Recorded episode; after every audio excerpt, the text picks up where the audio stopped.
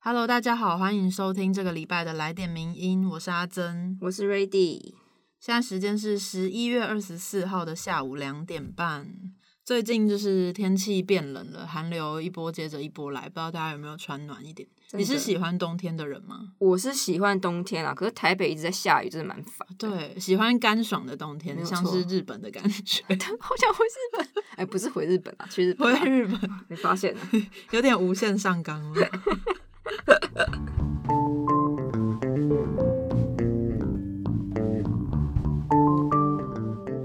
那今天呢，第一篇文章要跟大家分享的是我们的作者 V 太太写的一系列的文章，其实就是上下两篇啦。然后篇名叫做《不舒服的政治》。那其中呢，这两篇的标题分别是“性骚扰框架外还能如何理解性别互动冲突”跟下篇的“如何让女性不再扮演绝对弱势的角色”。那其实他一开始提到的是前法务部长罗英雪在几年前。曾经因为争议不断，所以出现在新闻版面。那那个时候就有一个网络名人在脸书上发文说：“诶，如果班上有这种恰北北的女生，你们敢去玩这种人的内衣肩带吗？”那尽管这篇天文空起了很多女男孩们那个心中的青春回忆，但许多女网友也回想起学生时代就是因为这样子而。产生一些不愉快，没错。那这个拉肩带之乱呢，也开启了各种的讨论。有一些女性就是从她们自身的经验来讨论说，例如说，作为女性的身体如何在被钳制的同时，又经常不自愿的成为他人评论或是调侃、戏虐，甚至是消费的一个课题。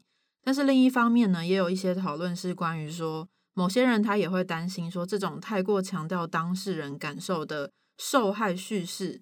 可能会单一化这种人际互动的意义，甚至可能会把女性视为弱势的受害者，然后甚至把性这件事情本身视为一种原罪，就是有各种的讨论跟各种的担心。也就是说，在某一种程度上，这起事件可以说是在我们的社群网络开启了一个新的时代。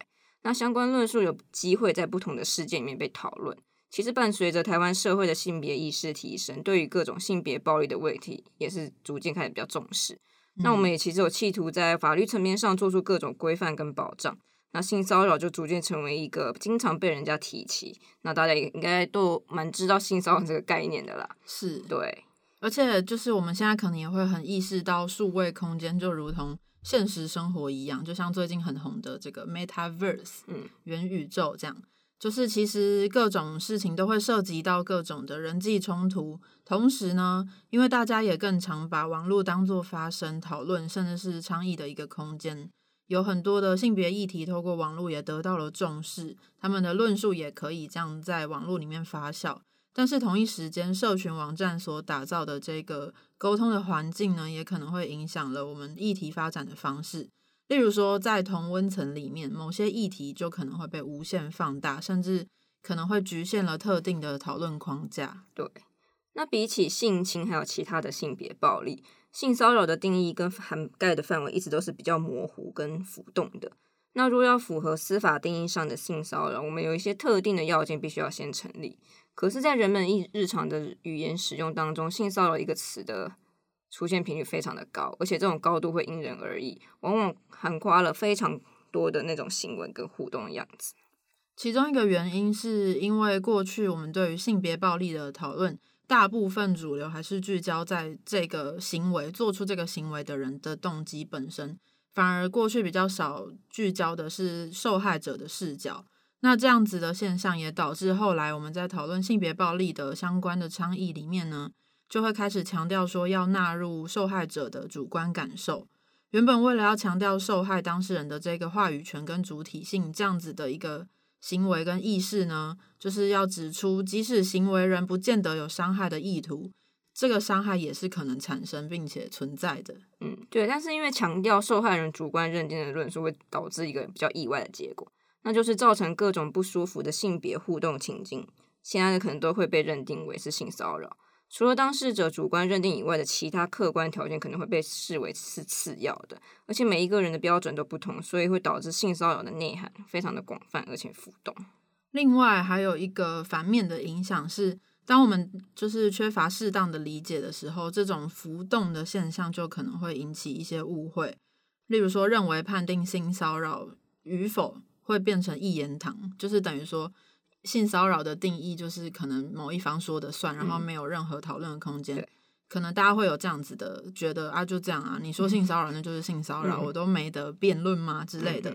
那甚至也有一些误会，可能是甚至女性会被指控说以性骚扰为名来攻击或报复男性，这样子的说法也是常常在网络上面看到的。例如说人帅真好人丑性骚扰，这个应该大家都非常熟悉的说法，就在网络上面由此而生。那 V 太太其实在这边有提到说。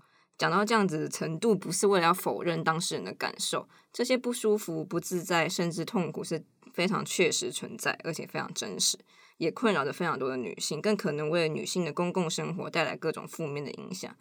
但是呢，他说到说这些不舒服是不是都必须要被纳入在性骚扰这样的框架下去理解或讨论或回应呢？其实今天这篇文章，因为它性骚扰这件事情，作者是想要重新。讨论来就是细细的来讨论性骚扰跟所谓的身体界限还有不舒服这件事情怎么一回事，所以今天的介绍会有点长，大家就是坐稳了。那回到这篇文章，其实作者就有说到说，在父权社会里面，女性通常会被视为性还有情感的阴性劳动的付出者，那相反的呢，男性则会往往会被视为是取用者。他们被赋予资格去理所当然的主张，甚至取用，甚至抢夺来自女性的这类劳动。同时呢，身处付出者角色的女性又会受制于各种行为规范，必须展现某些特质，并满足特定的任务。嗯，那在另一方面，某些领域也会被视为是专属于男性所有的特权跟好处。当女性想要涉入这些领域时，会就会受到一些反扑或攻击。举一个还蛮明显的例例子，就是在公领域发言呢，就是。蛮长期一个被排除女性嘛，女性的一个阳刚的领域。而且举例来说，当投身在政治的女性表现失当时，迎接他们的不是针对那件事情的批评，通常还伴随着有对她的身体啊或性啊以这个为基础的调侃跟嘲弄。我觉得还蛮容易的。对啊，尤其是蛮大家应该蛮知道最近很红的那个某一位立委。就是的装扮在凯道上出现，就一直被批评。对啊，但是但是基本上这跟他的外表跟他的身体一点关系都没有。没错。而且当女性勇于在社群网站对公共议题发表意见，成为公知，或是作为网红在社群媒体上尽情展现自己时，他们可能会因为过度的张扬而招致各种的打压跟排挤。那与此同时呢，这些对女性的身体还有性进行的评价跟消费。往往是男性社群确认彼此阳刚身份还有气质的方式之一，也就是他们用这种方式来确保自己是属于这一个阳刚的社群的。所以，这种资格感往往会告诉男性说，当他们在街上遇到穿着性感的女性的时候，可以任意的对他们吹口哨，甚至叫嚣，表达自己的欲望等等的；或者是他们在网络上看到发自拍照的女性，也可以任意评价、开黄色笑话。甚至是直接奉上自己的性器官照片等等。不过前面的例子就告诉了我们几件事情啊。那第一就是所谓性别互动的冲突，往往并不是平等的过程。那不同性别在这种社交的情境中，通常会承担着不平等的冲突情境。那女性往往会成为这些冲突中的受害者，是说往往，不是说全部。这边一定要澄清。是对，而且女生通常为了要回应这些东西啊，都要付出更多的成本。而且我们也应该要注意到的是，说在这些冲突里面，原因也可能是非常多样的。有些可能是源自于男性对自身资格的认定还有滥用，那另外也有一些可能是基于男性对于传统阳刚特权的捍卫。但是另外也有可能在一些情境是，这些男性他不见得保持着主动的意图，或者是有明确他知道他自己有这个意味，他但是他仍旧还是。自动的加入，甚至是顺从了这一套阳刚的规范，采用了同样的行为模式。就是例如说，我们刚刚举例的，如例如他在网络上看到一个他觉得很性感的女性照片，他就会任意的评价。然后他可能在做这件事情的时候，他他不觉得自己有恶意，但是因为他就是生长的这个社会，让他可以做这件事情，甚至鼓励他做这件事情，去展现自己的幽默或什么。对，没有错。而且这些男性在社交上的失误或不熟练啊。也还蛮常被原谅的，因为会有一种说法，就是男孩本来就不善于情感互动啊之类的。但是相反的，我们来讲讲看，就是女性呢，她们从小就要期待我们必须要去体谅或者安慰他人的情绪。我们被教导说，我们要理解他人，而避免一些尴尬的情境发生，更不能让他人在社社交互动中感到不自在。也因此，就是女性在被交付这些情感劳动任务的同时呢，男性则获得了一种天真的资格。所以说到这边呢，作者又重新强调，有一个重点是在于说，我们刚刚举了一些例子，例如说在一些性别冲突、还有不当的性举止，甚至可能会被说是性骚扰的情境里面呢，其实这些个人单独的人，他们的意图不是我们今天讨论这件事情的重点。说白话一点，就是说一个男性他可能完全没有意识到自己骚扰女性，或者是他没有这个骚扰女性的企图。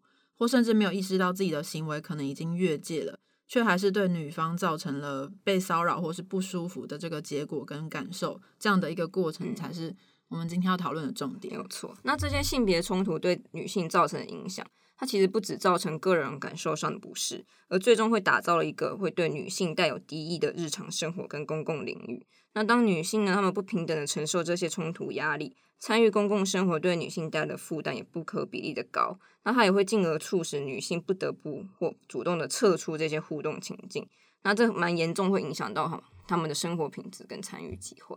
对，就是长期从小到大生活起来，累积日常生活中遇到大大小小的事情，就是会让很多的女性往往有一股无名的愤怒，就是她也不是。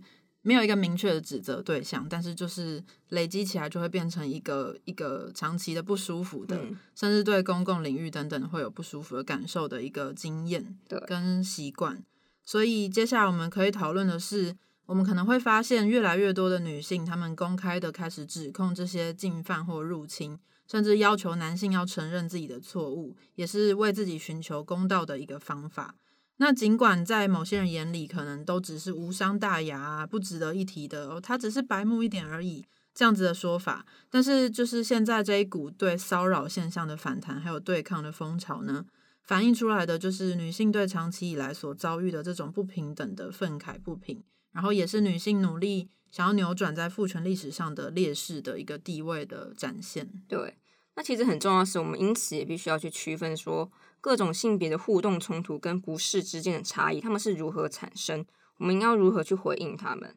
那提到说性骚扰通常会那个涉及几个要件了，一是它有反复的性质，那再来是它有一些双方权利关系上不平等。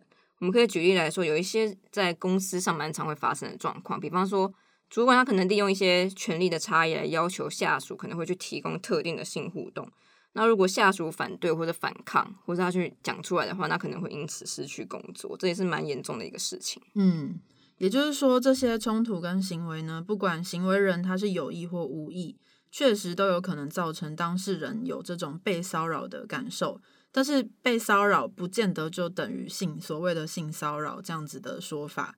那这边这样子说呢，作者说他并不是要说这些冲突或是不当。所造成的不愉快是不重要或不真实的，而是他想要强调的是，我们必须回到日常的脉络去理解跟诠释这些可能不到性骚扰，但的确让人感到不舒服的互动是怎么一回事。这应该还是蛮有蛮多的。我们举例来说。有一些男网友可能很喜欢在社群上面啊，对着女生开一些黄色笑话，或者做出一些有关性的评论。嗯，那可能女性会因此感到冒犯，可它不见得是一件性骚扰事件啊。那这样的行为可能来自于对方认为这样的互动方式非常的正常，或是刻意想要让女性难堪。那我们除了诉诸那种体制，比方说提告之外，那我们作者有说说他其实可以。采取一些像我们直接反击他的那种回应方式。嗯，我可以举一个例子，就是之前呃，我朋友她可能是她是参与政治，是还蛮勇于参与政治的一个女生。那在这个过程当中，他们常常就是可能会遇到一些阿伯。嗯，你也知道台湾的老阿伯很喜欢开一些黄色笑话。是对，那这个时候他就是想要看你看小女生可能会因此感到害怕之类的，或是害羞啊。对对对，那我的朋友就直接。讲出更黄色的东西，然后阿北就会很惊慌失措，阿北就突然突然哎，不知道怎么反应，对，那这可能就是一种回应的方式，对，有千百种回应的方式。那所以其实面对这些性别互动的冲突呢，有人可能会主张说，我们应该要更多的用国家法律来进行规范跟管制啊，这样才可以给予当事人保护。不过这边作者就有说，如果我们回过头来思考。当性骚扰成为国家可以用法律来惩罚的一件事情呢，各种因为性别所产生的摩擦和不愉快，都可能会落入性骚扰的框架。那么这样子的结果，就可能是各种人际冲突都有可能在法律定义下成为非黑即白的选项。那如此一来，我们可能就会失去中间的灰色地带的可能，也可能会剥夺了个人在其中自己各自因为自己的经验去定义甚至解读这些互动，还有互动双方透过沟通、协商，甚至是争论来寻求解放的一个机会。这是作者认为。可能就是用法律去规范性骚扰有好处，但也可能会有延伸出来的其他问题。没有错。那作者希望探讨的是，其实，在当女性啊，她在性别互动中感到不自在的时候，可以不要那么快就把自己当做受害者的可能。那很重要的说明是，这不表示说女性不应该觉得自己受害，或者说不能感到痛苦。那这也更不代表说国家不能积极介入，为女性打造更公平正义的性别互动间跟空间。我们可以去反思说。为什么我们会感到不自在、不愉快或是不舒服？那我们为什么非得感到不舒服不可？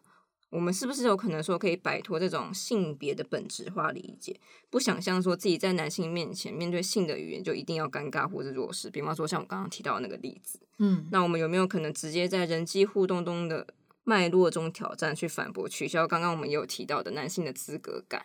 对，没错。我觉得这篇文章可能比较像是开启一个讨论，因为作者可能到现在也没有一个答案，说我们到底可以如何去看待这种人与人之间互动所带来的不舒服。但是我们自己觉得是一个很重要的开启的讨论。嗯，然后对啊，作者他也有在他的脸书就是写了一段。算是引文嘛，因为他说他在写稿的时候，那时候跟骚法就是跟踪骚扰法还没通过，但他写完之后就哎，就刚好通过了，有点 符合到实事，所以我觉得作者他在他脸书写的那一篇引文就又更白话一点，而且有从他自己的经验出发，就等于说，例如说他去健身房运动，然后有一个。一个男性就是会打招呼什么，然后有时候打招呼会有一些肢体上面小小的接触。嗯，那他他觉得对方没有故意要骚扰的意思，就是只是每个人对身体界限的定义不一样。那他也有从这个经验出发，然后去跟大家说他如何看跟如何想这件事情，以及这件事情对他衍生出来一直在思考关于身体界限跟不舒服还有性骚扰的一些事情。嗯。所以大家有兴趣也可以去他的脸书看看。对，然后如果大家对于性骚扰或是身体界限等等的有任何想法，也都可以跟我们分享。毕竟我们今天就是讲了这么 多话，讲那么多，大家反馈一下，谢谢。是的。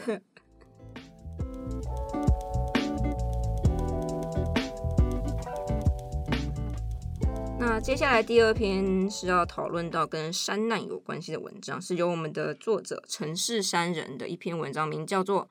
山难要救还是不救？北美第一高峰有条件的救援抉择。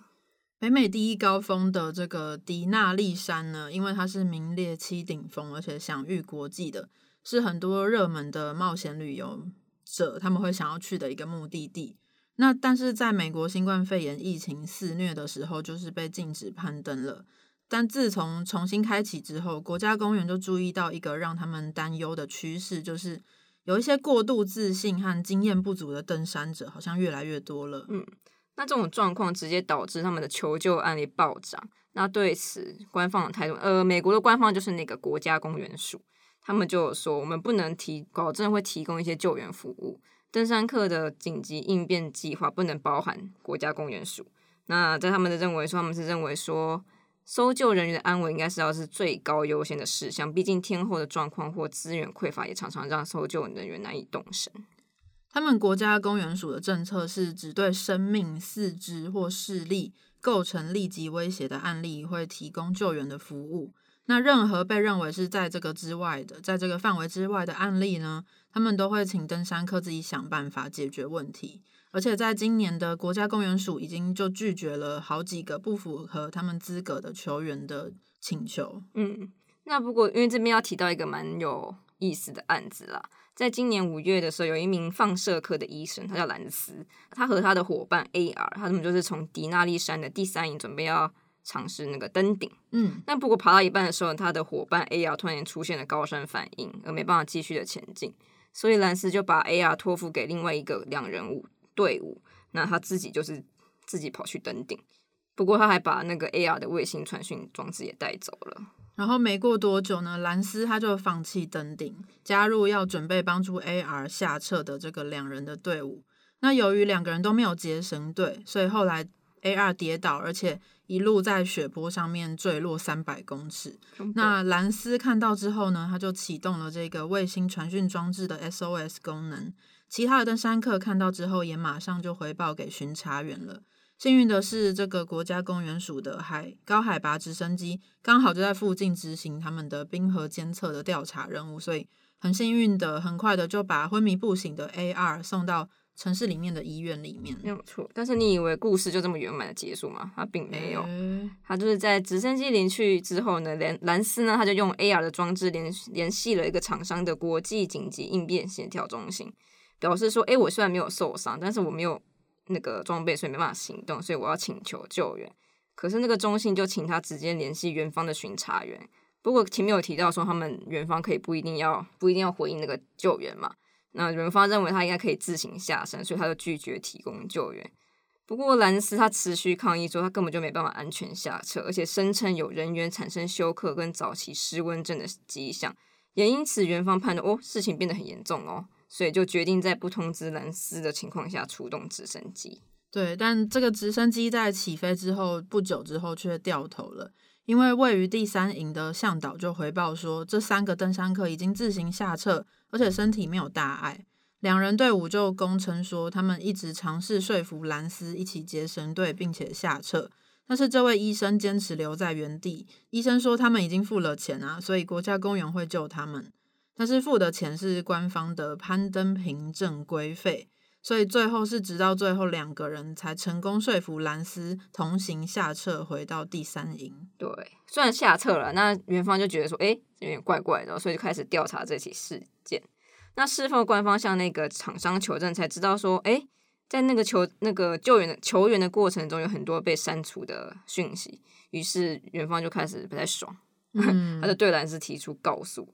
那这个告诉的罪名呢，包括妨害妨碍公务罪、违反合法命令跟伪证罪。呃，不过这位医生就是他没有乖乖认罪的意思啦，所以说接下来在本月哦，也就是十一月二十九号，美国联邦法院就要开始远距开庭审理本案了。对，就是一个非常热腾腾，而且我觉得蛮迂回的。嗯，他的发生的事情蛮迂回的，跟台湾不太一样。没错，一个案例。那我们就回到台湾，台湾呢，台湾。就是搜救体制到底应该要怎么样应对会比较好？其实台湾是地狭人稠，而且交通便利的，所以救援的难度通常不会像刚刚提到的这个迪纳利困难。但是因为台方台湾也缺乏观光业的这个基础，导致搜救的社会成本每次都会成为批评的焦点。而且另一方面，台湾有很多那种。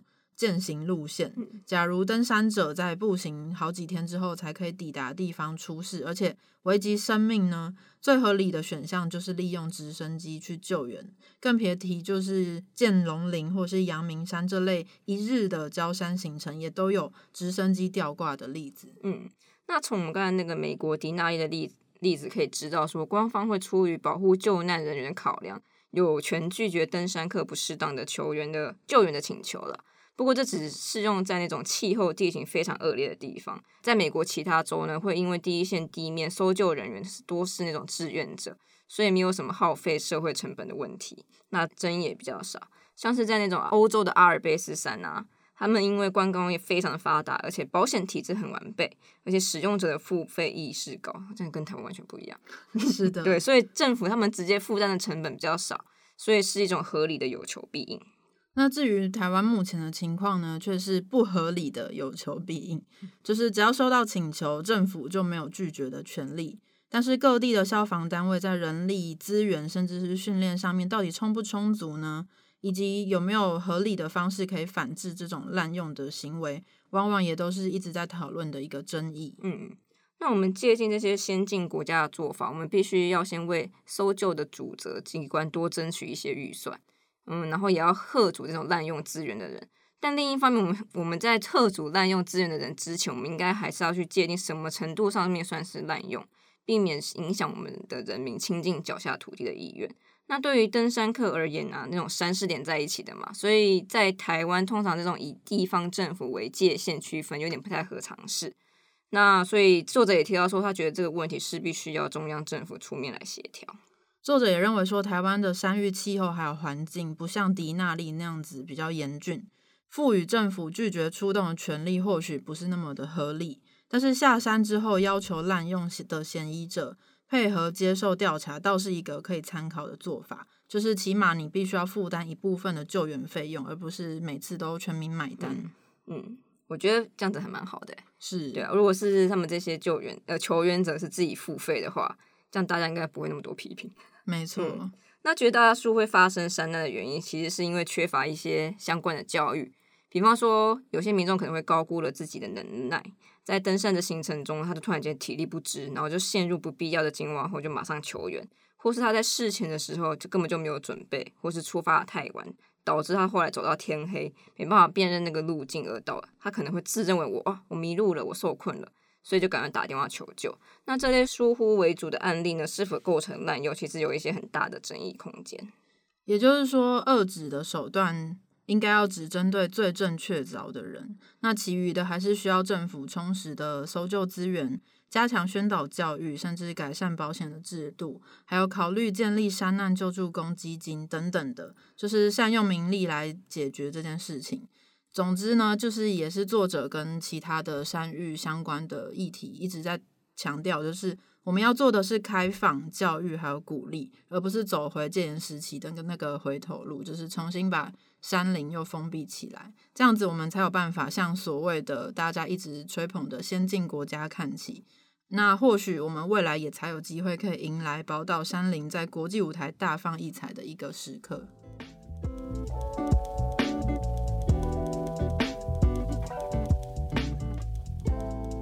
那最后一篇文章，我们要来介绍一下，也是最近的发烧话题，是没有错，就是由我们的作者吴介生所写的。台湾每人每年才分两万，中共统战轮高级黑笑谈。对，就是大家也知道，中共持续的对台湾文攻武赫，这已经是一个常态了。没有错，就是软硬兼施啊，等等的。但是有时候也会引发一些笑话，这样像今天这一件事情，就是算是某种蛮讽刺的笑话啦。就是最近中共官媒发表了一篇文章，宣称说。统一台湾之后，台湾每个人每年收入会提高两万元。然后这个 不但被台湾网友讽刺说，这个每天连吃鸡排都都有困难了。那同时呢，也有中国网友也强烈的不满说，我也想去台湾 的一个事件。是。那这篇文章其实是发表在中共人民政协报十一月二十日第五版的两岸经合周刊。那这边跟大家科普一下，人民政协报就是专门来统战用的一个官官媒啦。那它的标题叫做“为什么说台湾的前途在于统一”啊？内容提到说，如如果两岸统一，中央政府不会收台湾一分钱。那台湾特别行政区呢，除了财政收入可以改善民生之外，应该是改善中国那边的民生了。那每年还可以省下六千亿的高额军费跟金元外交支出。那它可以让台湾两千三百万民众每人每年收入提高两万多元的新台币呢？还自夸说，台湾普遍的民众恐怕最有感，这是最直接的好处。那对台湾人来说呢，这当然很期待呢。我们可以问一下，米娜桑觉得真的很期待吗？那这篇统战文呢，也被网友说是高级黑，还上了主流媒体跟百度、微博的热搜。对。然后刚刚就有跟大家说，其实这个《任民政协报》它是中国人民政治协商会议全国委员会的一个官方媒体，也是中国唯一的全国性的统战媒体。那其中的就是刊在这个《两岸经合周刊》上面呢，《两岸经合周刊》就是两岸的直航班机的一个非常知名的刊物。总之就是可以看到中国对台湾的统战宣传的意图依然是很明显的。真的会因为看了这个就觉得哇，统战很棒吗？对啊，我也不知道。存疑啦，对，存疑。那为什么会有这篇文章呢？那其实是因为在十月二十九日的时候，中国湖北有一个国家统一与民族复兴研讨会，它的主题是新征途中的两岸关系和平发展，由中共中央台办国台办副主任刘军川有去致辞。那内容就有提到说，统一后台湾财政收入可用于改善民生，还宣称说可以坐高铁来台湾，二零三五去台湾等说法。那人民政协报的这篇文章应该就是由此而延伸的。对，而且刘军川他还说，台湾的和平安宁将得到充分保障，台湾同胞的生活方式、私人财产、宗教信仰、合法权益均不受侵犯。但事实上，我们大家也都知道，香港、新疆，甚至西藏，还有蒙古，近年来都是一直被中共严重打压的。所以他的这个说法就引来很多的台湾网友讥讽，他说：“我每天只多五十四块钱，连吃鸡排都有困难。台湾小孩子的压岁钱也比那个还多，甚至还有网友直接要席维尼 quote 席维尼放弃意淫台湾，干脆我每年给你两万啦。不过有趣的是，不只有台湾的网友，连中国网友也加入阵仗，说他们跑去质疑政府说啊，那我们呢？”啊，是不是中国盈利应该有同样的增加比较合适啊？甚至还想说什么我也要去台湾啦。那也有人说，那这个两万万两万块到底从哪里来？是国家每个月发吗？这叫大陆人的那个六亿人哈，月收入才一千一千一千人民币的人怎么想？一千太少了吧？还说什么台湾把军费省下来给自己发的？是你傻还是台湾人傻？对，就是引起了中国跟台湾网友都好像不是对这个说法很满意。对，嗯。那这边给大家一些比较具体的数据好了，就是可能这样讲一讲，大家会觉得天哪，这统战文也太没有说服力了吧？我怎么可能会相信呢？他们真的能达到统战的效果吗？那目前有一个具体的数据，就是台湾人目前到底如何看待台湾跟中国的关系呢？陆委会之前就公布了一个最新的民调，显示说有八十五点六趴的台湾民众是反对中共的一国两制的。那另外有八十五点四趴的民众支持未来的两岸关系发展要由台湾所有两千三百万人决定。另外呢，有八十八趴的人是不认同近期中共军机大规模而且频繁的在我们周边活动的这样的行为，就是他们企图要武力威胁台湾。有八十八趴的人不不是很同意，不喜欢这样。那另外呢，也有八十九点八趴的人是反对中共的外交打压的。是，这是一个比较具体的数据给大家参考。那我们回过来看，说那中国人民最近还好吗？中国网友对中共的讥讽其实没有没有什么没有道理这件事情啊。毕竟现在中国的贫富差距非常的严重，而近年来也是财政吃紧，金融暴雷，连中共高层也不得不承认中共经济非常的严峻。在今年初的时候，中国人民银行的行长易纲他就曾经有说过说，哦，到去年底为止，中国。整体的债务呢，它已经达到 GDP 的两百八十趴，哇，是两倍诶，嗯，对，将近三倍了，是，它比前年还增加两成。那他认为中国应该要密切关注这些债务跟不良贷款的问题。还有一个具体的例子，就是今年初的时候，江西省政府就提出了一个政策，是要过紧日子。那到了今年七月呢，就有消息说，有一些老师他的薪资已经发的薪资哦，是被讨回去的。甚至还有公务员被要求要退还已经发出去的奖奖励金，甚至直接就干脆停发这样。而且据说是不只是江西，甚至可能河南、广东等等的地方也都有类似的状况发生。好可怜哦！哎，公务员这样子已经很可怜了，还要把奖金发回去。对，人家也是基基层。对啊，台湾的公务员还加薪哎，大家要想清楚。哎，对啊，没有错。难怪难怪对面的朋友有人说我也想去台湾。来台湾啊，来来，还是变成台湾统战中国。啊，哇，这个有点厉害。先不要，对。那长期关注中国财经发展的独立研究机构中国和皮书，它有指出说，中国经济放缓的速度有点超乎想象，而且中共当局不太可能采取重大的刺激措施。那中国和皮书的执行长米勒十一月十九日在新加坡受访时，他就表示说。哦，中国经济的第三季特别的严酷，以往刺激经济的模式也已经达到极限，中共可能难以承担这样的后果。对，所以就也就是说，中国内部的经济问题已经非常严重了，甚至人民都非常的受苦。那他还说，哎，台湾如果就是就是加入我们的大家庭行列，你们就会有好日子过。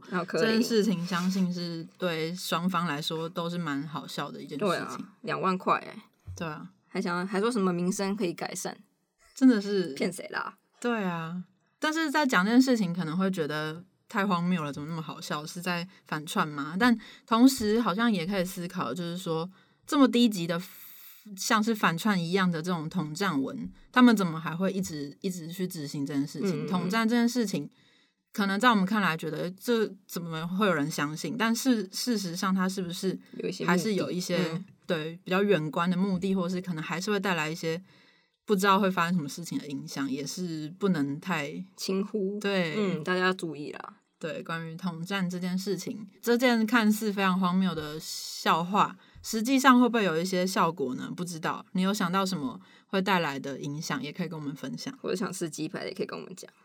这样了有什么用？你要请吗？没有钱请。那个说要给席维尼两万块的人，可以先给我。没有错，这位网友，好不好？两万块请大家吃鸡排，可能也请不了多少的。好的。